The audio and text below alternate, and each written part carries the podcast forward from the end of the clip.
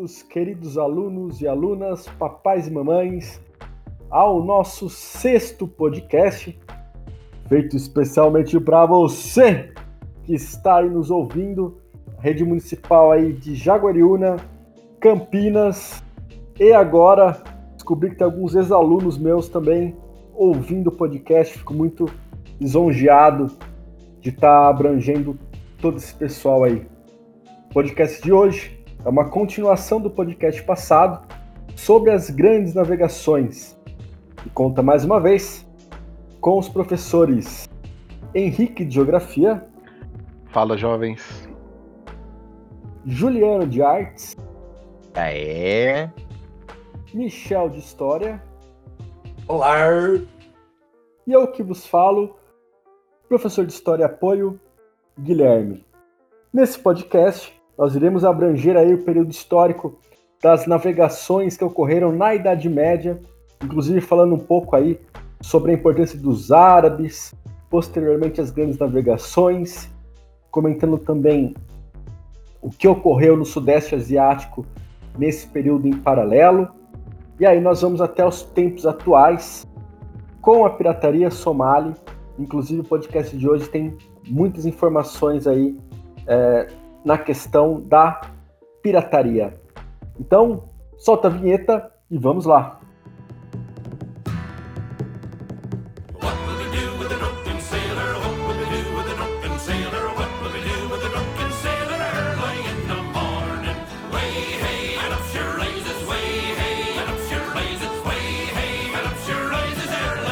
Muito bem. E nesse podcast nós vamos iniciar aí com a questão da navegação e a gente vai adentrar aí na questão do comércio na Idade Média. Como nós vimos, a navegação ela está sempre ligada a essa questão do comércio, inclusive na Idade Média. É um aspecto importante a ser comentado é que muitos têm essa ideia de ah, na Idade Média você parou com o comércio, não tem mais comércio, feudal autossuficiente tudo mais. Aí, de repente, do nada, você vê que tem uma, duas cidades ali, Gênova e Veneza, que são grandes comerciantes, que faziam comércio com os árabes na questão da especiaria e tudo mais. Então, essas cidades não surgiram do nada. Então, durante a Idade Média, você tem essa falsa impressão que não se tinha mais comércio, que não se fazia mais comércio, porque o feudo era autossuficiente, porque a igreja condenava a prática de usura, todas essas relações aí com o comércio, mas na verdade o comércio ainda existia. Aliás, sempre existiu, né? Desde sempre. muito tempo, né? Desde muito, muito antes disso. Sim, sim. É, lembrando que o comércio não necessariamente, a gente tem a ideia também do comércio quando você envolve dinheiro, né? Não, dinheiro é uma transação que vai ocorrer aí bem posteriormente, né? Trocas são consideradas um tipo de comércio. Sim, exatamente. Retomando ali, nós vamos ter um período do final do Império Romano, né? Que o Império em si é invadido pelas tribos bárbaras, né? Os germânicos, e você acaba dando uma quebrada nessas rotas comerciais que eram muito intensas ali dentro do Império Romano, mas não extinguindo que lembre-se que o mar Mediterrâneo é um lugar que pega tanto a Europa quanto a África quanto a Ásia. Nessa questão, nós temos uma parte do Império Romano que ela não chega a ser invadida pelos bárbaros, que vai depois se tornar o Império Bizantino. Constantinopla, que depois vai se tornar um centro comercial considerado ali a capital do mundo nesse período, ela vai manter o comércio a todo vapor.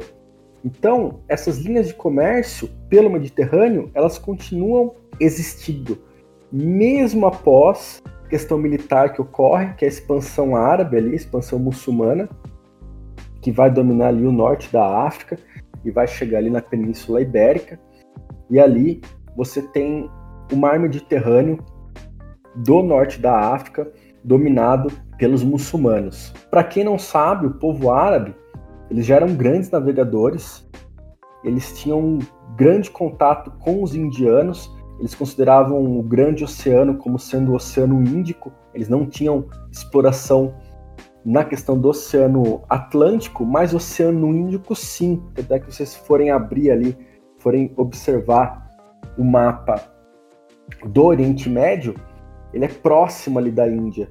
Então os árabes, eles vão ter essa, essa navegação costeira naquela região da África, do chifre da África, e vão ter contato com a Índia. E os árabes, eles são famosos também por ser hábeis comerciantes. Então os árabes, eles vão levar essa questão do comércio, vão manter essa questão do comércio por todo esse percurso. Inclusive, quando tem a, a expansão para o lado asiático, que é, que é muito pouco trabalhado também em sala de aula, você tem o norte da Índia, que é onde passava a Rota da Seda, é ali que é o foco da invasão árabe. Por quê? Porque eles querem ter controle, eles querem participar dessas rotas comerciais. Então a invasão árabe vai chegar lá até próximo ali, Filipinas, é Indonésia, né? Indonésia é país muçulmano. Por que, que é um muçulmano? Né? Por causa dessa, da questão dessa é, invasão, expansão árabe pro Oriente, pro extremo Oriente ali. Então os árabes eles vão manter essa questão do comércio, eles vão fazer comércio sim com a Europa, né? Você tem Gênova e Veneza, eles fazem comércio justamente com os árabes, né? Claro que se você tem um intermediário, as coisas, os preços sobem mais, né? Você não compra diretamente, você compra de alguém que esse alguém comprou de outra pessoa. Então você tem aí preços maiores e a gente vai ver como que isso vai impactar posteriormente aí na questão da navegação portuguesa.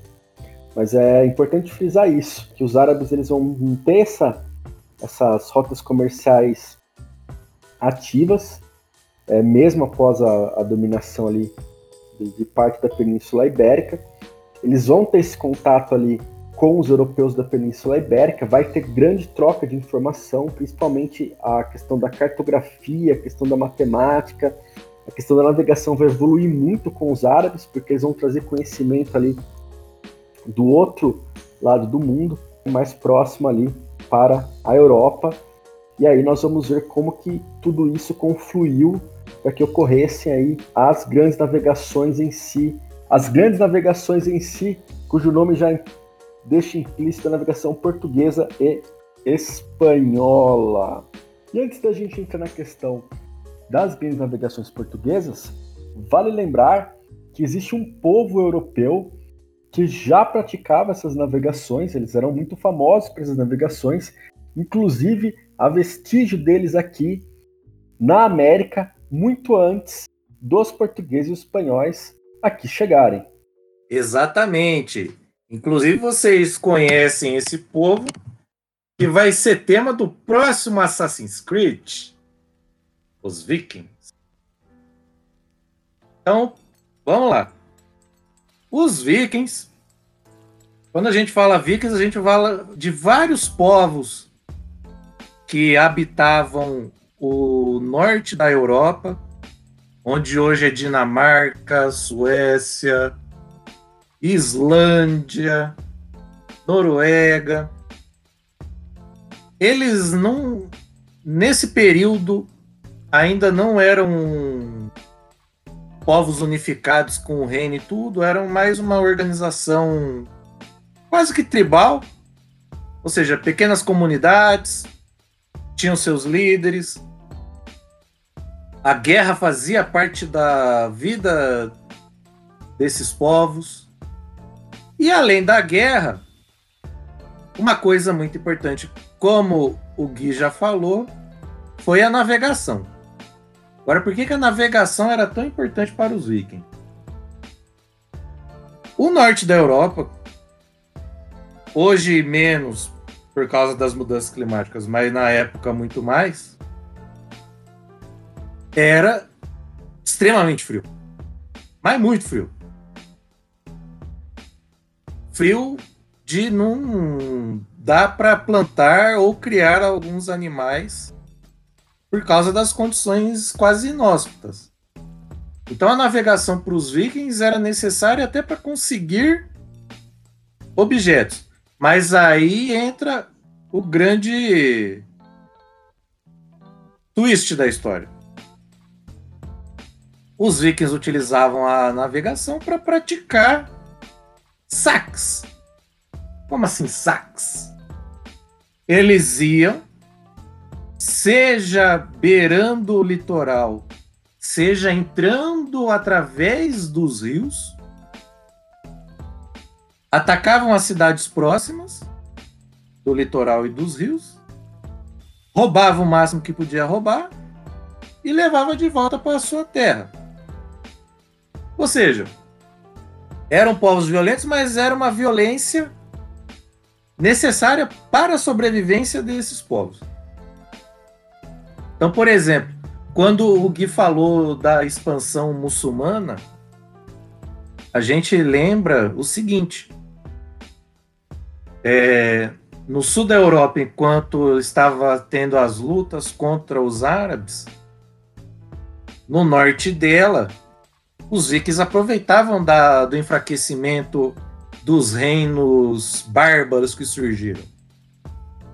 Então, por exemplo, onde hoje é a, a França, os vikings atacavam direto, principalmente a parte norte dela.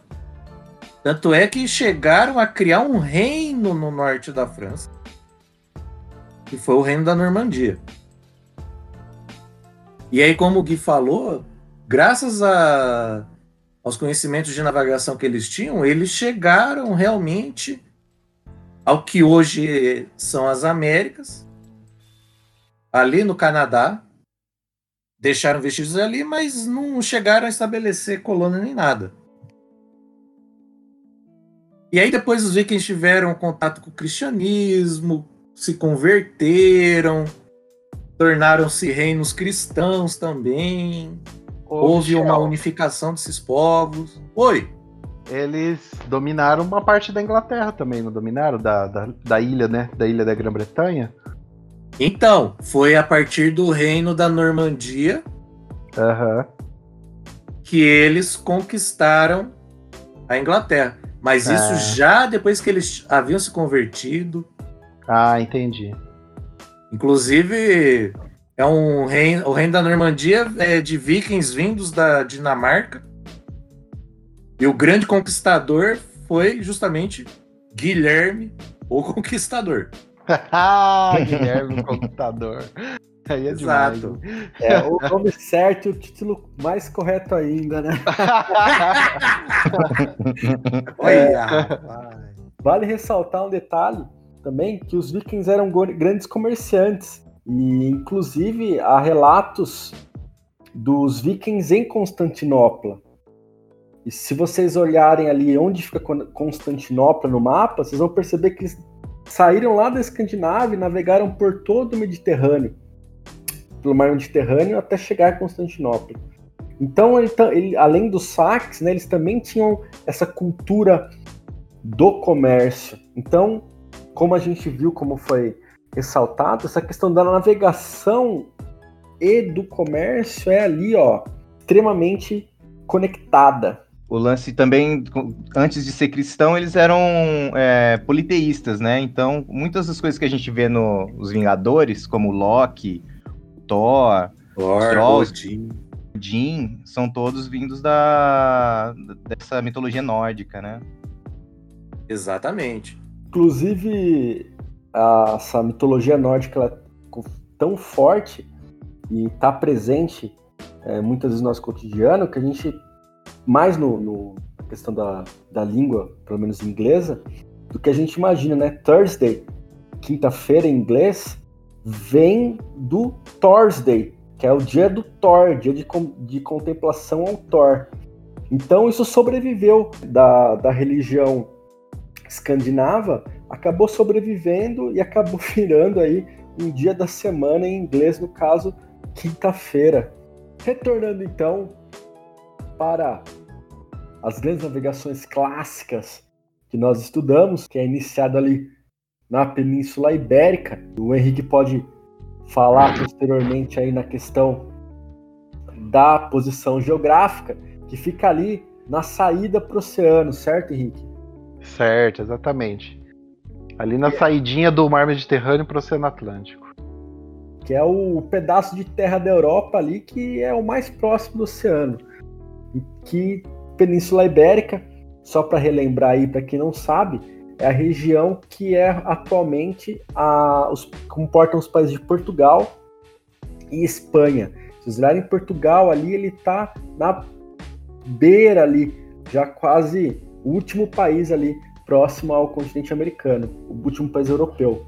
Então essa questão geográfica vai auxiliar muito eles a serem os primeiros. Portugal vai se lançar ao mar primeiro que a Espanha, é, e a gente vai ver que isso vai ocorrer após a conquista, né, a retomada da Península Ibérica pelos europeus com as cruzadas, né, que é um movimento aí religioso militar que a gente estuda aí no sétimo ano. Pode ser que ocorra um, um podcast sobre isso futuramente. Vai depender aí da sugestão dos alunos. E quando eles conseguem retomar aí a Península Ibérica e conquistar Ceuta, que era uma importante aí cidade islâmica, os portugueses já estão aí com as condições prontas para se lançar aí às grandes navegações. Né? Eles vão ter a escola ali de Sagres, eles vão ter a questão da posição geográfica, o contato com os árabes, eles vão ter um contato, um aprendizado maior com a questão da cartografia e da orientação por bússola e o astrolábio. Então essas condições aí são todas favoráveis para que os portugueses se lancem aí para o Atlântico. O intuito inicial, pelo menos oficial ali, era tentar conseguir contornar ali os árabes, atacá-los por trás ali na península, na península não, desculpa, no continente africano, e eles acabam indo, indo, indo e descobrem que conseguem contornar a África. Tem muita coisa que a gente diz que é oficial, mas sabemos ali que não é bem assim que aconteceu. É, venham vários relatos já de outras navegações que ocorreram, de outros povos que já tinham esse contato diferenciado e tudo mais. Vale lembrar que nessa época da cartografia medieval, eles não tinham identificado ali em mapa ainda o continente americano, tinha toda essa questão da Terra ser plana, que voltou atualmente, né? que é impressionante, que era uma ideia medieval que volta atualmente aí é, com a galera, que é algo ridículo. É, então, mas naquela época eles acreditavam nisso, então tinha todas essas questões do medo desconhecido também, que é a viagem, é, as viagens marítimas era algo extremamente desconhecido, inexplorado ainda. Como você fazer uma viagem espacial, por exemplo, para Marte. Então você não tem. A tecnologia está engatinhando nesse sentido. E você não sabe se vai chegar, se não vai. Não então, tem ideia do que vai encontrar, né? Não tem ideia do que vai. Exatamente. Aonde eu vou parar, o que, que eu vou achar, na onde eu chegar, que eu nem sei que lugar que vai ser, né?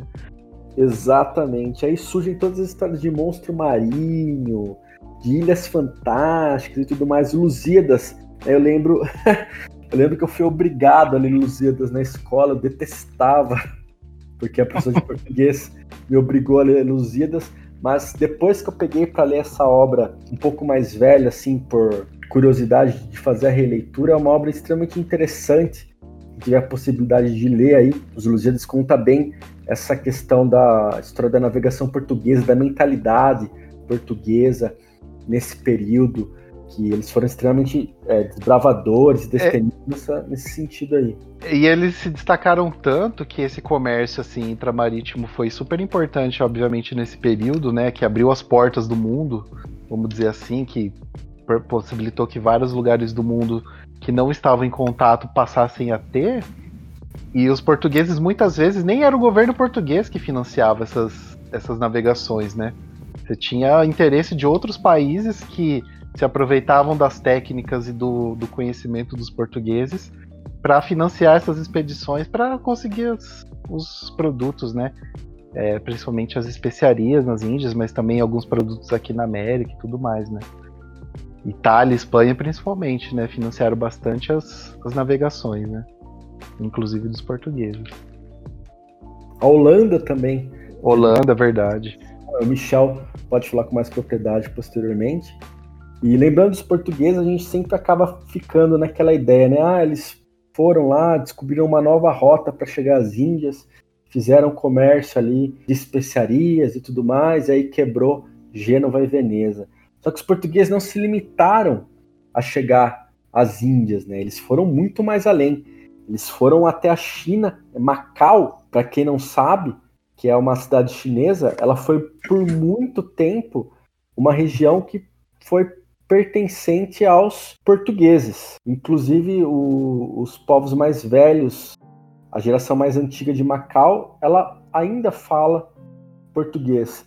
E não só a As placas de trânsito estão em português também. Sinal da colonização portuguesa, que não é, não é falado, né? Então, muitas vezes não é relatado em apostila e muitas vezes acaba passando batido porque não é considerado aí o que seria o essencial ali para os estudos. E não parou só aí. Né? Os portugueses chegaram ao Japão, então o primeiro povo europeu que teve contato ali comercial com os japoneses foram os portugueses. Eles chegaram no momento de guerra interna japonesa. O Japão não era um, um país unificado ainda, né? Você tinha várias províncias, estavam em período de guerra civil ali, é, para tentar decidir a unificação do, do Japão. Os portugueses eles vão chegar ali no Japão, eles vão fazer o comércio, inclusive eles vão dominar uma área ali do Japão que vai ser conhecida como a Nagasaki portuguesa, que ela vai ser administrada pelos portugueses, principalmente pelos jesuítas. E depois, quando tem a unificação do, do Japão e tudo mais, eles vão ser expulsos ali, o Japão se fecha novamente. Mas é, nessa região, o Japão pertencia aí a Portugal. Então, você tem a, o, o mundo todo, pelo menos pensando ali em regiões, pertence aos portugueses. Você tem do Japão, China, você tem Índia, você tem entrepostos na África, depois você vai ter a América. Os portugueses eles foram grandes, por isso que fala-se muito deles, da importância deles, porque eles realmente eles dominaram o mundo assim, por assim dizer, nesse, nesse quesito. Né? Se for pensar no início aí de uma grande globalização que a gente tá, que vive atualmente, né, os portugueses começaram isso com as rotas marítimas há muito tempo atrás já, né? Então eles já tinham todo esse contato aí com os povos e faziam comércio com eles. E além do comércio que eles faziam, né, os portugueses acabaram influenciando alguma essa, essas culturas que eles acabaram visitando, né? Por exemplo, no Japão, a gente tem algumas palavras que eles utilizam no dia a dia lá, que são de origem portuguesa. O tempurá, né, que é aqueles legumes fritos, é de origem portuguesa. Alguns dizem que vem de tem, tempero, né, ou de têmporas. Tem uma, os cristãos têm uma tema de não comer carne durante um tempo, então eles comiam esses, esses legumes fritos. E eles não tinham esse costume de comer as coisas fritas também, né? Arukoro. O que, que é arukoro? Vocês já sabem? Álcool. Álcool. Como? Copo. Cortou. Copo. Hum? Copo. Copo. Copo? Copo é copo. Copo, Ah, copo. É. Ah, É pão. Pão é de pão. Pãozinho. Pãozinho. Marumero. Como? Marumero. Arumero? Marumero. Hum, não sei. Caramelo? Marmelo. Oxi. Curuço. Cruz? Não. Cruz. Cruz? E- É, não, é, é, é um, é uma adaptação, porque eles têm umas. umas tipo, Cristo. Cristo. Cristo, né? Eles têm algumas coisas que eles não conseguem falar. Então, eu- quando, eu, quando eu trabalhei no Japão, tinha um lugar que chamava Saikurukei. Aí eu ficava ouvindo aquele Saikurukei, Saikurukei, mas na verdade, Saikurukei não é uma palavra japonesa. É inglês. É Saiko, de círculo, e Kei, de ok. É, de, K, de ok. Então era Cycle K da, da, da lojinha que os caras falavam o tempo todo. Cycle K, Cycle K. Eu falei, nossa, que raio de, de que fica esse negócio de Cycle K. Então, além de, de deles fazerem essas é, trocas de mercadorias, havia troca cultural também.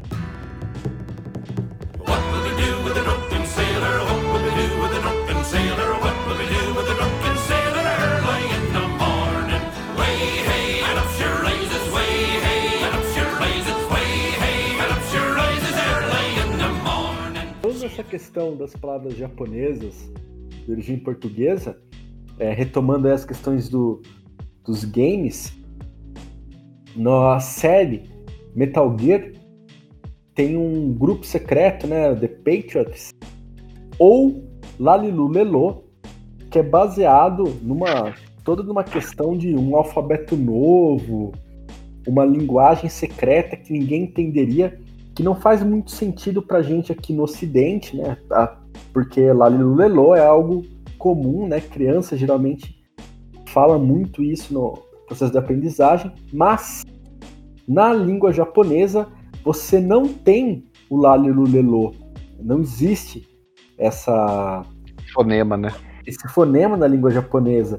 Então, para eles, é quando a intro- os, portugueses chegam no Japão, isso daí é algo extremamente novo, é que eles não tinham conhecimento, não sabiam nem que existia essa língua, essa questão desses fonemas dentro da linguagem. Retornando ali para a Europa, então nós vimos que Portugal vai encabeçar toda essa questão das grandes navegações, vai ser seguida pela Espanha Ih, Posteriormente a gente vai ter França, Inglaterra, Holanda, a Espanha, ela vai conseguir ganhar, ter grande domínio ali futuramente, vai formar a invencível armada espanhola, que é uma grande frota naval.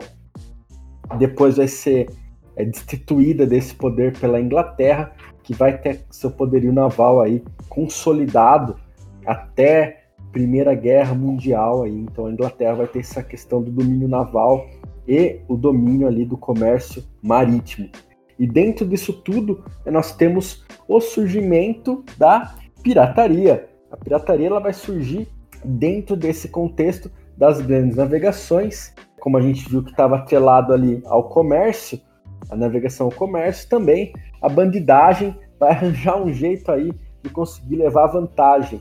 E não só a questão dos piratas em si, né, mas tinham muitos países que financiavam a pirataria. É, a pirataria financiada pelos países tinha o nome de corso. Então, os corsários nada mais é do que piratas financiados ou piratas, assim, por assim dizer, oficiais de um país. pirataria, a gente vai ter uma pirata muito famosa na China, que ela comandou cerca de 30, entre 30 e 20 mil homens, né? Então ela atuava ali na, na- no Mar da China Oriental ali. Ela é considerada, acho que a maior maior pirata, né? Do, do- com maior número de frotas, assim, que se tem registro, assim. E só para vocês é, saberem de onde vem a questão da bandeirinha do pirata, né, com a caveirinha e tudo mais, e as espadinhas, essa bandeira ela é utilizada por um pirata chamado John Hackham, que era conhecido como Calico Jack.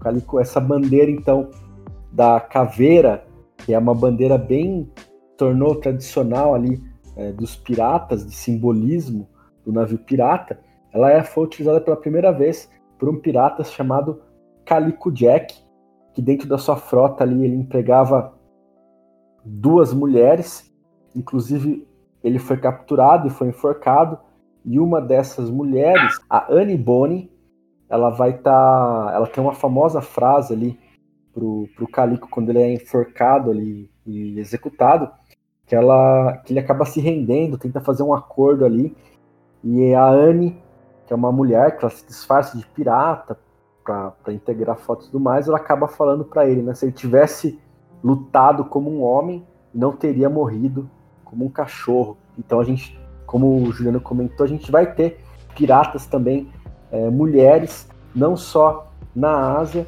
mas também europeias, né? Ocidentais. E um lugar que era bem frequentado, assim, atas, assim, daqui do Atlântico era o Caribe, né? Cuba, tem Havana, tem a Jamaica, eram todas ilhas que, que eram, ou, qual era o nome da, daquela, daquele, Espanhola, não, Aruba, Curaçao. Curaçao, é Curaçao, que era uma, era uma, era uma como se fosse um lugar onde os, os piratas, eles tinham uma... Nassau, Nassau. Nassau. Bahamas. Bahamas. Então, e aí a gente tem Nassau, que era onde se, se concentrava, né, esses, esses piratas, tinha uma forma de se organizar ali, de... Era um- até um lugar sem lei, né, praticamente. É, eles se concentram ali porque, basicamente, Cuba era o, o porto de onde todas as riquezas da América Espanhola saíam para a Europa. Porque, diferentemente da navegação portuguesa, por muito tempo no período colonial na América Espanhola, toda a riqueza tirada da Bolívia, do que hoje é a Bolívia, do que hoje é o México, era centralizado em Cuba e de Cuba saía as famosas carreiras. Carreiras era quando vários navios partiam juntos de La Havana em direção ao porto de Sevilha, na Espanha, que era uma maneira deles controlarem saída e entrada de riquezas e tudo mais. E aí os piratas, os corsários, sempre ficavam ali na espreita esperando a carreira sair de Cuba. nessas. Falando em, em piratas, assim, mais relacionados a esses piratas do Caribe aí, a gente tem muita influência do, da pirataria também na arte, né? A gente tem filmes, a gente tem é, livros, quadrinhos, séries, todos relacionados a esse universo dos piratas. E a Ilha do, do Tesouro, né, é baseada em, em, um- em alguns. O contexto dela, em pessoas reais. Então, o John Silver, que é aquele pirata que o Jim Hanks está lá dentro do, do barco dele, que vai lá para a ilha buscar o tesouro, ele foi uma, uma pessoa que provavelmente existiu na realidade. Então, a gente tem bastante. Se a gente tem uma série chamada Black Flags, acho que tá na Netflix, alguma coisa assim, que, que tem que ver a faixa etária também. Fala sobre esse universo também do, do- da pirataria. Então, todos esses personagens que o Guilherme falou, esse, o John Silver, que eu falei agora, também aparecem todos nessa série. Tem o Assassin's Creed Black Flag. Assassin's Creed também, Black Flag também. É, pirataria é um lance bem. É bem Que não popular- acabou bem até popular, hoje, né? É bem popular na, na cultura. Na cultura pop, né, que a gente fala. Tem muita, muita referência, né, à pirataria. Até o nome pirataria, né? A gente usa muito, né? Quando aquilo que não é legal, você Uhum. toma pra você. É quando você pega aquele DVDzinho do PS2, paralelo, Compra DVD no camelô, pendrive com as músicas, com a coletânea de música. E a pirataria ela tá intrínseca, né, na nossa cultura. A gente vê aí desde música infantil, né, do Pirata da Perna de Pau até séries mais pro público adulto. Tem a questão do Piratas do Caribe, que foi uma série muito famosa. Tem o Capitão Gancho. Então, é- ela é muito presente na nossa cultura aí. É, nesse rolê de, de pirataria tem o One Piece também, né? O anime. Né, Juliana? É de, é de pirata, não é? De pirata, é de pirata. Que é um anime que, se você começar a assistir agora, só vai acabar quando você se formar na faculdade, né? Porque. São 800 episódios aí, e aí contando, né? Então, sorte Agora pra quem acabou tentar. Acabou ainda, até tá saindo. É, e para quem acha que pirataria é coisa do passado, atualmente nós temos bastante movimentação pirata nos oceanos, principalmente ali no chifre da África. Pirata, som- pirataria somália ali, bem ativa. Eles, inclusive, sequestram navios até atualmente. Então, muitos navios eles empregam ali segurança privada para fazer essa proteção dos navios, porque eles realmente atacam, sequestram o navio. Teve um caso não tão recente assim, é menos de é, nos anos 2000 para cá, que é o que é um filme, né, que é o Capitão Philip, que foi um sequestro é, de um navio por piratas somalis, né? Então quem quiser assistir, é, fica a dica aí também é, do Capitão Philip, que foi um filme de 2013 que conta justamente essa ação aí dos piratas somalis que ocorre atualmente. Tem outro filme sobre pirataria também, que são, é, chama Piratas da Somália. E conta a história de um repórter que entra em contato com essas pessoas que fazem pirataria, que até então eles eram tidos como bandidos e, e eram pintados e não eram escutados, né? Eles não tinham a versão deles. Esse filme é, mostra a história desse repórter que conseguiu um contato com esses piratas e, e trazer a versão deles do porquê da pirataria, porque eles fazem essa pirataria. Também não sei a faixa etária, então vocês têm que averiguar isso aí, mas é um filme também que fala sobre esses piratas modernos. É, vocês podem ver que aquela região ali do chifre da África, desde a antiguidade até hoje, para as rotas comerciais, extremamente importante. Até por isso se explica a ação dos piratas somalis. É, inclusive o Capitão Phillips aí, é, ele dá numa faixa etária de 13 anos, então acredito que a maioria aí vai poder assistir. É um filme bem interessante, tem algumas cenas aí um pouco de violência, mas não é nada tão pesado assim. É um filme que fica aí indicação aí que foge um pouco da- do filme de Piratas do Caribe e tudo mais, que foi um fato real e atual. Estamos ficando por aqui. Terminamos então esse podcast das grandes navegações. Cuidem-se, estudem e até a próxima.